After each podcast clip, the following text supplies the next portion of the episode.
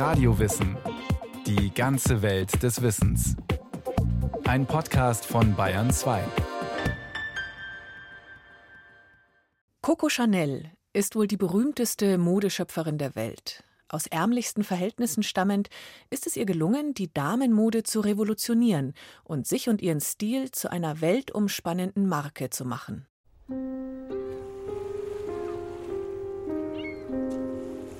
An einem weiten Strand beginnt die märchenhafte Erfolgsgeschichte einer jungen Frau aus ärmlichsten Verhältnissen, die mit ihrer Mode zum Mythos wird.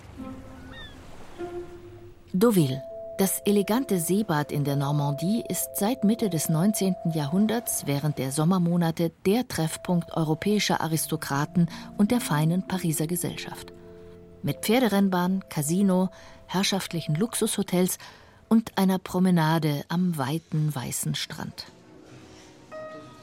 Auch der britische Unternehmer Arthur Edward Capel, genannt Boy, ist zu Beginn des 20. Jahrhunderts immer wieder zu Gast in dieser Luxusenklave. Jeden Sommer mietet er hier eine prachtvolle Hotelsuite mit Blick auf den Ärmelkanal. 1913 kommt er mit seiner geliebten Gabrielle Chanel, genannt Coucou.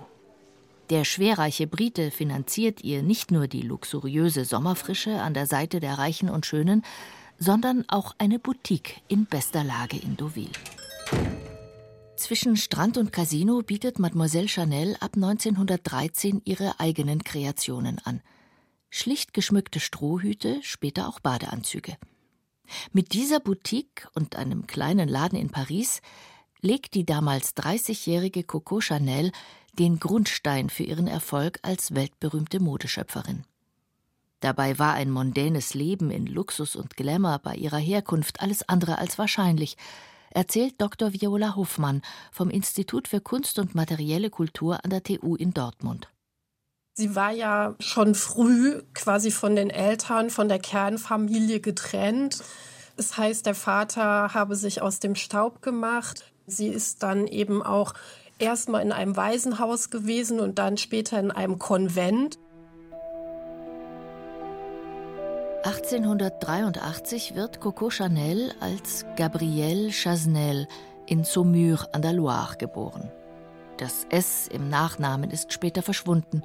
Warum lässt sich heute nicht mehr eindeutig klären. Ihr Vater ist Hausierer, ihre Mutter Wäscherin. Die Verhältnisse sind armselig. Mit Mutter und fünf Geschwistern haust sie in einem unbeheizten Zimmer. Als ihre Mutter an Tuberkulose stirbt, ist Gabrielle zwölf Jahre alt und wird vom Vater, den sie nie wiedersehen wird, in ein Waisenhaus gesteckt. Dort lernt sie zu nähen.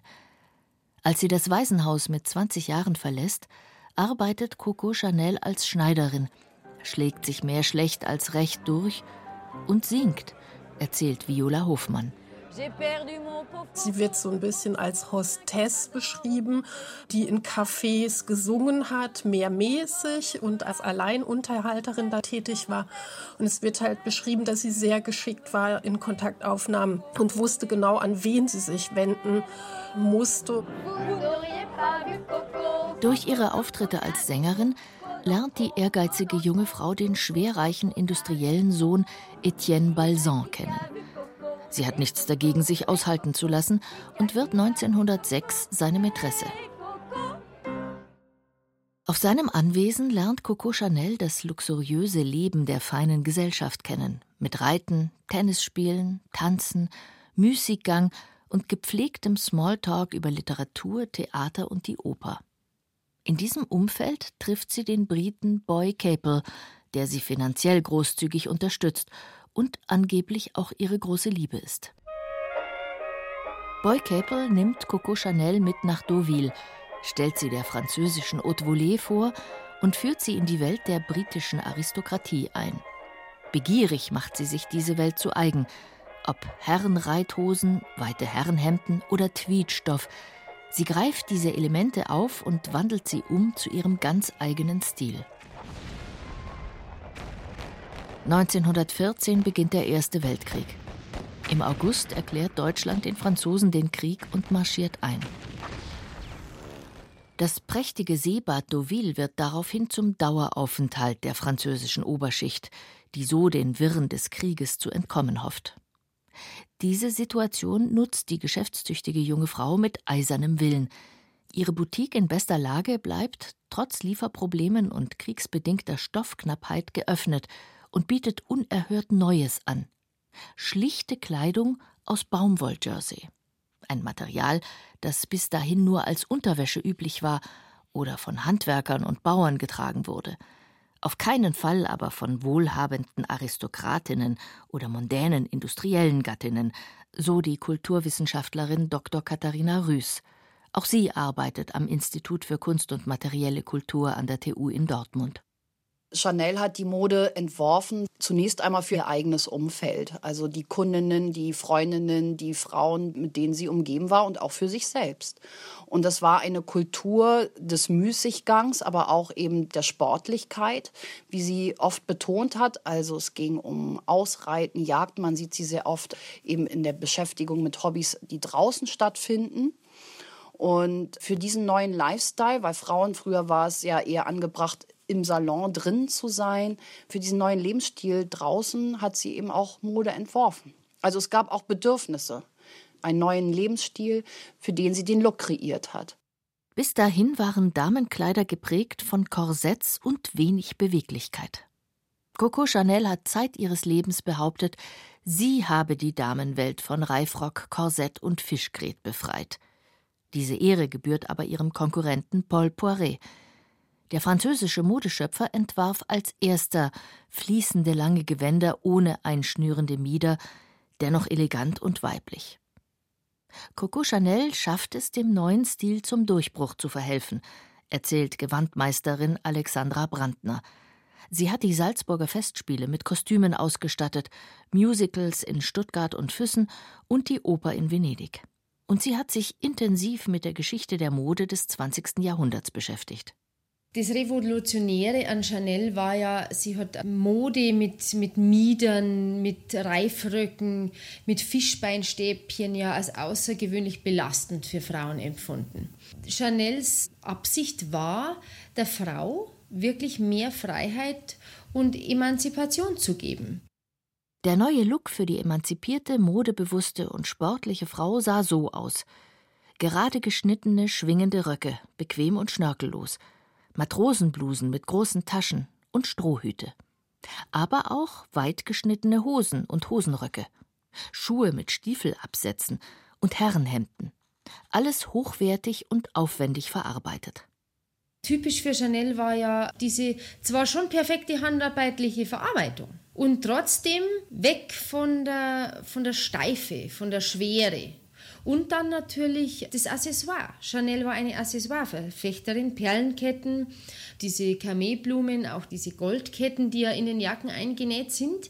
Sie hat sicher auch die Idee gehabt, dass man sich öfters Kleidung leisten kann, was ja undenkbar war. Es hat ja früher einfach nur diese Sonntagskleidung gegeben und die Werktagskleidung. Und für Chanel war es ganz normal, plötzlich sich täglich vielleicht umzuziehen oder mit Accessoires zu spielen. Die Reichen, Schönen und Einflussreichen finden den neuen Look stilvoll, wegweisend modern und frisch.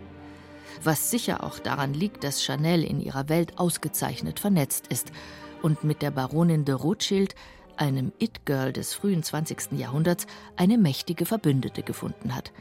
Madame de Rothschild trägt begeistert alles, was Chanel entwirft. Die Damen der Upper Class sind hingerissen vom neuen zurückhaltenden Stil und machen Coco Chanel innerhalb weniger Jahre sehr, sehr reich. Am Ende des Ersten Weltkriegs besitzt sie eine Villa an der Côte d'Azur, fährt einen Rolls-Royce und beschäftigt mehrere hundert Näherinnen. Armut und Bedeutungslosigkeit liegen hinter ihr und ihre Schulden hat sie zurückbezahlt. 1919 kommt Boy Capel bei einem Autounfall ums Leben. Coco Chanel entwirft aus Trauer über den Tod des geliebten Gönners eine komplette Kollektion nur in Schwarz.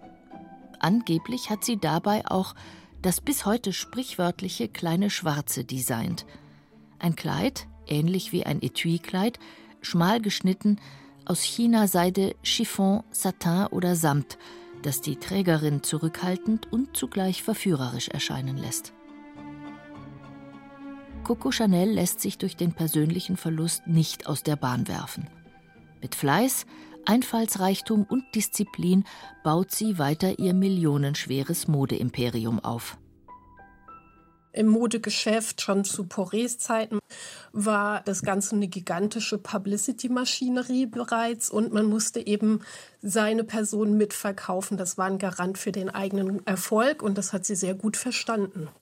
Manisch und ehrgeizig arbeitet Coco Chanel an ihren modischen Entwürfen und Ideen, aber auch an ihrem Image. Und dazu gehört es, die eigene Herkunft nach Kräften zu schönen, sagt die Kulturwissenschaftlerin Viola Hofmann. Fakt ist, dass es bei ihr unglaublich hilfreich war, dass sie so eine facettierte Persönlichkeit war. Das hat die Aufmerksamkeit immer wieder neu geschürt, auch die Brüchigkeit, dass ja bestimmte Fakten, die sie dargestellt hat, auch nicht so richtig waren. Sie hat ja auch absichtlich dann so gelassen oder nicht korrigiert und insofern stimmt dann irgendwie für die Öffentlichkeit auch alles und das macht sie eben spannend. Coco Chanel ist eine Meisterin des Netzwerkens und des Vermarktens. Sie macht sich selbst zum Zentrum der Marke Chanel. Sie trägt ihre eigene Mode, raucht in der Öffentlichkeit, trägt das Haar kurz, lässt sich von der Sonne das Gesicht bräunen und gefällt sich in der Rolle des verführerischen und unabhängigen Vamps, dem alle Männer, ob Künstler, Aristokraten oder Unternehmer, früher oder später verfallen. Sie gibt sich emanzipiert und frei. Der Herzog von Westminster ist jahrelang ihr Liebhaber, er ist der reichste Mann Englands, und sie hat eine Affäre mit einem russischen Großfürsten. Sie liebt, unterstützt, finanziert und umgibt sich mit Künstlern wie Jean Cocteau, Igor Strawinski, Maurice Ravel, Pablo Picasso oder Irving Penn. Sie inszeniert sich als Diva, lässt sich umschwärmen, ist unnahbar, dann wieder großzügig oder gibt sich gelangweilt vom Leben der oberen 10.000. Vor allem aber ist sie eine strategisch denkende Karrierefrau mit rigidem Arbeitsethos. Es ist so ein ganzheitlicher Designansatz, der sich beginnt durchzusetzen in der Zeit. Und man vermarktet eben dann seine eigene Person, seine Kunst, sein Label durch diese vielfältigen Artikel. Das heißt eben, dass dann auch Schmuck und Kosmetik, Parfum eine große Rolle spielen. Anfang der 20er Jahre erweitert Coco Chanel ihr Spektrum. Zusätzlich zu Kleidern und Schuhen entwirft sie nicht nur Modeschmuck, weil sie schwere Colliers angeblich als protzig und stillos empfindet, sondern entwickelt auch gemeinsam mit dem berühmten Parfümeur Ernest Beau einen neuen Duft – denn die handelsüblichen Parfums missfallen ihr. Zu süßlich, zu schwer, so ihre Kritik. Ihr schwebt ein Parfum vor, das differenziert und raffiniert riechen soll, um so die Persönlichkeit der Frau, ihre unterschiedlichen Facetten besser in Szene zu setzen. Am Tag, als Ernest Beau seine Duftkreationen präsentiert, in der südfranzösischen Parfumstadt Grasse, fällt Chanels Wahl auf den Flakon mit der Nummer 5. Der Duft gefällt ihr. Elegant, sinnlich, geheimnisvoll und sauber. Der Erfolg des neuartigen Duftwassers ist vom ersten Tag an überwältigend. Es soll bis heute das meistverkaufte Parfum der Welt sein. Sie hat ja damit angefangen, Chanel mit dem Parfum Nummer 5. Und das Parfum ist sozusagen ja ein Stellvertreter für den Gesamtlebensstil, den Chanel verkörpert und designt und für die Formsprache, der schlichte Flakon und so weiter. Das war auch absolut neu, dieser Kubus. Und insofern setzt sich das fort. Sie ist auch da nicht die erste gewesen, die sozusagen mit Kosmetikmitteln und Accessoires und Parfum sozusagen ihr Label auch zugänglich macht für diejenigen, die sich jetzt keine Tasche, kein Kleid leisten können. Denn Parfum ist natürlich günstiger als ein Kleid von Chanel. Diese Produkte, diese Kosmetika ermöglichen die Teilhabe an diesem Mythos, diese Geschichte des Labels. Chanel ist offenbar von dem Erfolg überrascht und schafft es nicht, die Nachfrage zu bedienen. Immer wieder kommt es zu Lieferengpässen.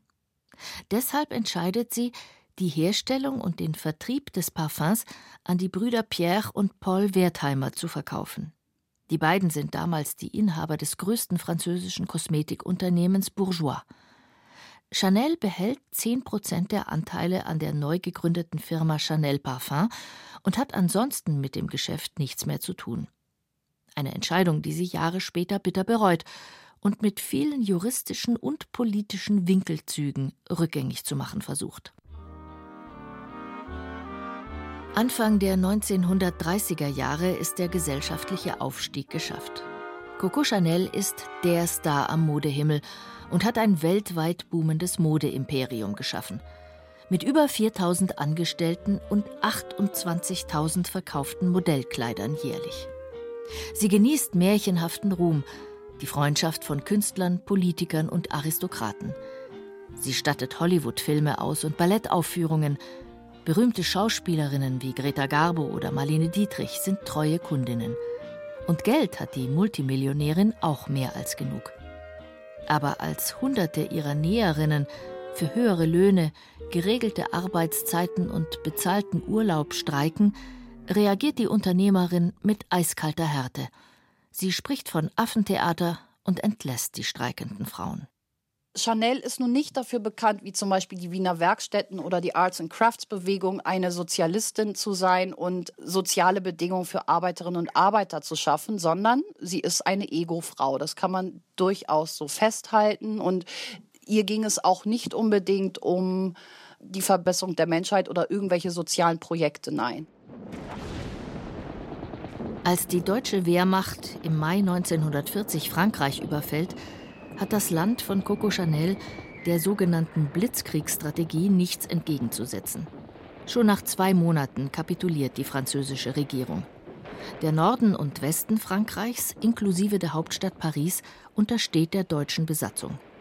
Coco Chanel schließt ihre Fabriken und Boutiquen. Die Zeit sei wenig geeignet für Abendkleider, soll sie dazu gesagt haben. Chanel igelt sich im Pariser Hotel Ritz ein und lernt dort den deutschen Besatzungsoffizier und Diplomaten Hans Günther von Dinklage kennen. Der deutsche Freiherr ist 13 Jahre jünger als die weltberühmte französische Modeschöpferin. Das hindert die beiden nicht daran, sich in eine langjährige Liebesaffäre zu stürzen. Durch die Vermittlung von Freiherr von Dinklage arbeitet Coco Chanel sogar mit den nationalsozialistischen Machthabern zusammen. Das war lange nur ein Gerücht, ist mittlerweile aber durch verschiedene Veröffentlichungen und wissenschaftliche Archivarbeiten belegt, so Katharina Rüß. Es gibt sehr wohl historische Fakten, die belegen, dass sie eben in diesen Spionagekreisen sehr eng involviert war. Coco Chanel lernt auch Walter Schellenberg, den Leiter des SS-Auslandsnachrichtendienstes in Berlin, kennen.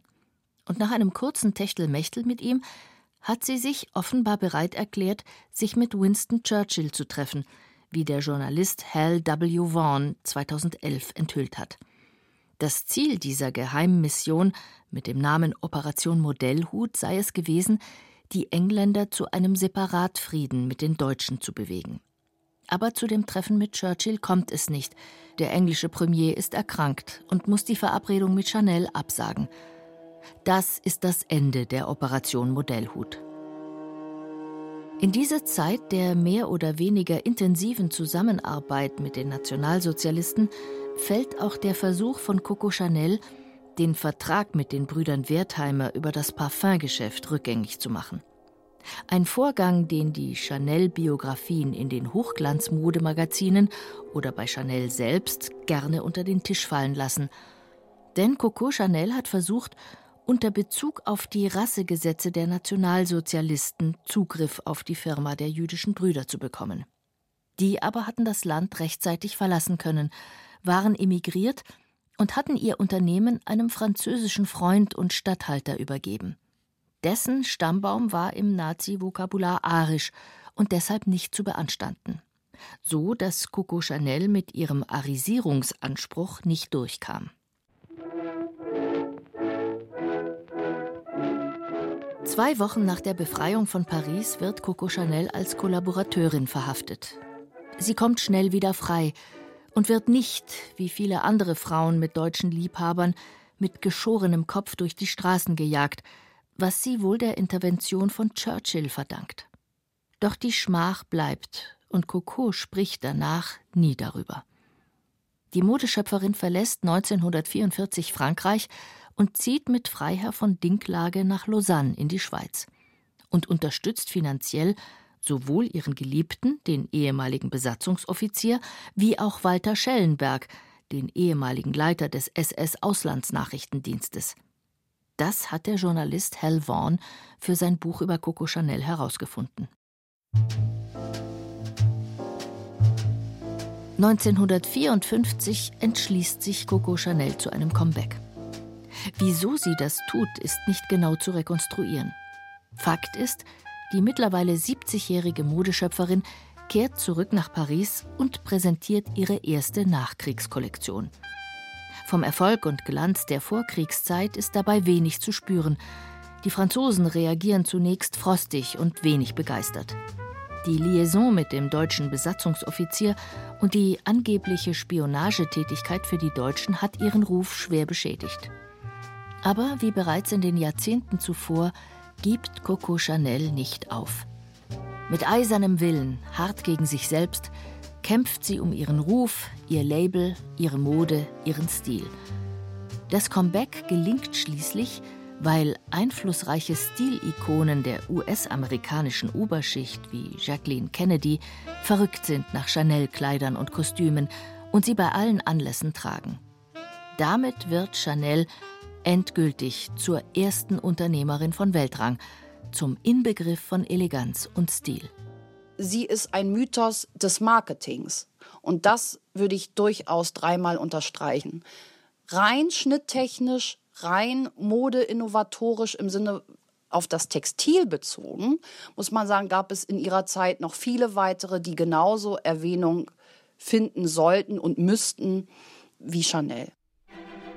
Für die einen ist sie bis heute die Grande Dame der französischen Schneiderkunst, der Inbegriff von Stil und Eleganz. Eine Kämpferin für die Emanzipation, die sich Männer zunutze machte, wie sie es für ihre Ziele brauchte, und die noch ganz nebenbei das Frauenbild revolutionierte. Für die anderen ist sie eine eiskalte Karrieristin, die skrupellos alles tat, um die armselige Herkunft und Bedeutungslosigkeit ihrer Jugend zu vergessen. Auf jeden Fall hat sie es geschafft, zum Mythos zu werden, zum Inbegriff der schönen, attraktiven, klugen, geheimnisvollen und selbstbewussten Frau. Ein Image, von dem die Marke Chanel bis heute, auch nach Coco Chanels Tod 1971, sehr gut lebt. Sie hörten eine weitere Podcast-Folge von Radio Wissen. Autorin Daniela Rimus, Regie Christiane Klenz. Die Sprecherin war Irina Wanka. Technik Robin Ault, Redaktion Susanne Pölchau. Und noch ein Tipp zum Weiterhören: Auch über Karl Lagerfeld, den Chefdesigner bei Chanel seit 1983, gibt es einen Podcast von Radio Wissen. Zu finden überall, wo es Podcasts gibt.